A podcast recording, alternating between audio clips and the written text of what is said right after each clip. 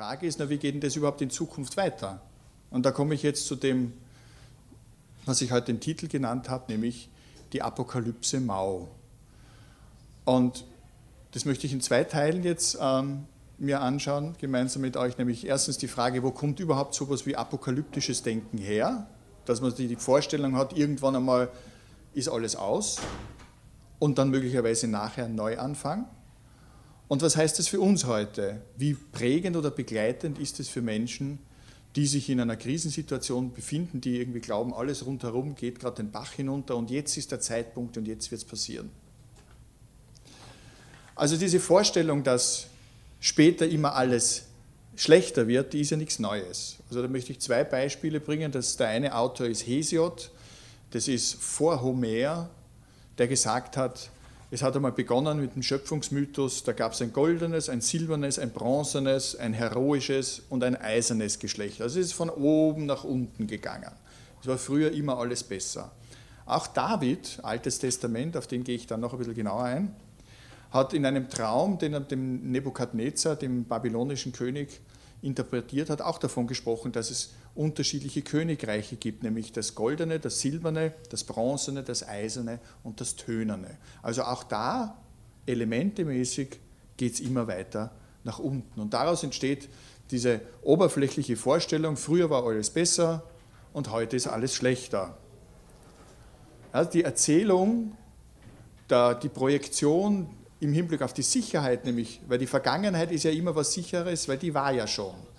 Und das Zukünftige, das noch kommt, das ist immer unsicher, weil das kann man sich nicht vorstellen. Und so wie die Umstände sind, fürchtet man möglicherweise diese Entwicklung. Wie kam es dann aber dazu, dass man an so etwas wie eine Apokalypse geglaubt, geglaubt hat? Die gab es ja bei den antiken Griechen in der Form nicht. Das war so ein zyklisches Weltbild aber nicht, dass es da irgendwie zum Schluss einen großen Endkampf oder irgend sowas gibt und danach beginnt das neue Jerusalem oder wie auch immer man es nennen wird. Da muss man wieder in der Geistesgeschichte, ich habe Daniel schon kurz erwähnt, ins Alte Testament hineingehen. Wir haben da ein jüdisches Volk, das zuerst war es in der ägyptischen Gefangenschaft und plötzlich waren sie in der babylonischen Gefangenschaft. Babylon war eine Hochkultur.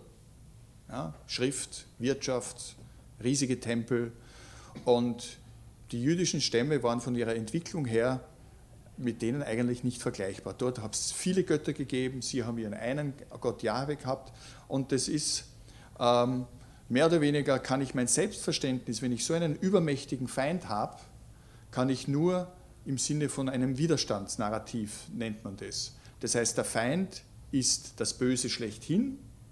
Ja? Da gibt es eben diesen Ausdruck der Hure Babylon und wir sind die Sauberen, wir sind die Reinen. Und der Prophet Daniel spricht halt irgendwie von diesem letzten Gefecht, das stattfinden muss.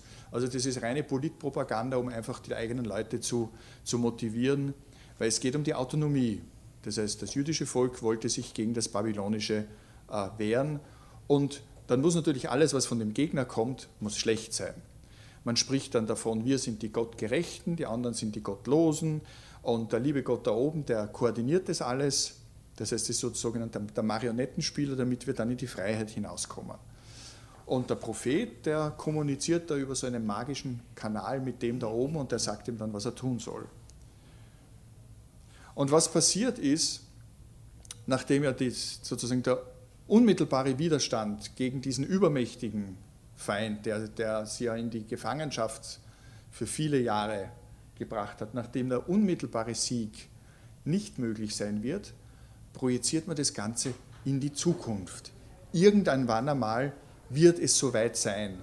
Und irgendwann einmal, wenn wir uns anstrengen, ja, werden wir das erreichen können. Das ist jetzt psychologisch für jemanden, der, sie, der in, einer, in, einer, in einer Stresssituation oder in einer vermeintlich Auswegssituation ist, ist es für, für jemanden eine Entlastung. Es wird irgendwann zu sein, sein und wir gemeinsam werden das schaffen. Das heißt, das, was zuerst Ohnmachtgefühl war, wird zu einem Überlegenheitsgefühl. Die anderen sind die Schlechten und die Bösen und überhaupt. Und wir werden in Zukunft die Besseren sein und deshalb machen wir jetzt dann uns auf den Weg dorthin. Man nennt sowas eine Projektion. Und diese Projektion, diese Geschichte, dieses Narrativ, wie man heute so gern sagt, das wird dann sehr wirkmächtig. Das heißt, wir gemeinsam gegen die anderen. Das wird zwar zuerst ein bisschen schlechter werden, weil wir ja nicht wissen, ob wir gegen die gewinnen. Das macht aber nichts, weil all diese Opfer dienen nur dazu, dass es irgendwann einmal in der Zukunft besser sein wird.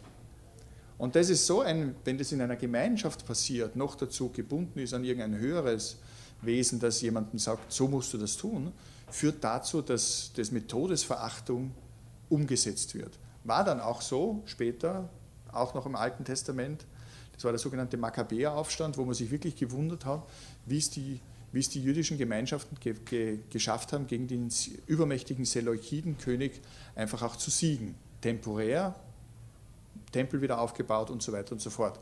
Aber was als Überzeugung die Menschen motiviert hat, war dieses apokalyptische Denken. Das heißt, auch wenn jetzt alles zugrunde geht, nachher wird es besser sein.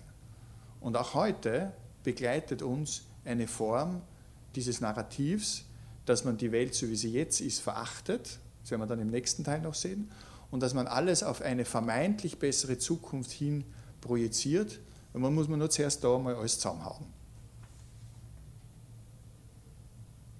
Und diese Heilsgeschichte, die die Menschen so stark motiviert, äh, führt einfach auch dazu, dass man bereit ist, jedes Opfer zu bringen. Das war damals zumindest der Fall. Und wenn wir da ein bisschen den Bogen spannen mit dem Risiko im Hinblick auf die Krankheit, dann können wir schon auch wieder ein bisschen nachahnen, warum die Leute heute teilweise so drauf sind. Aber darauf gehe ich dann noch im nächsten Teil ein.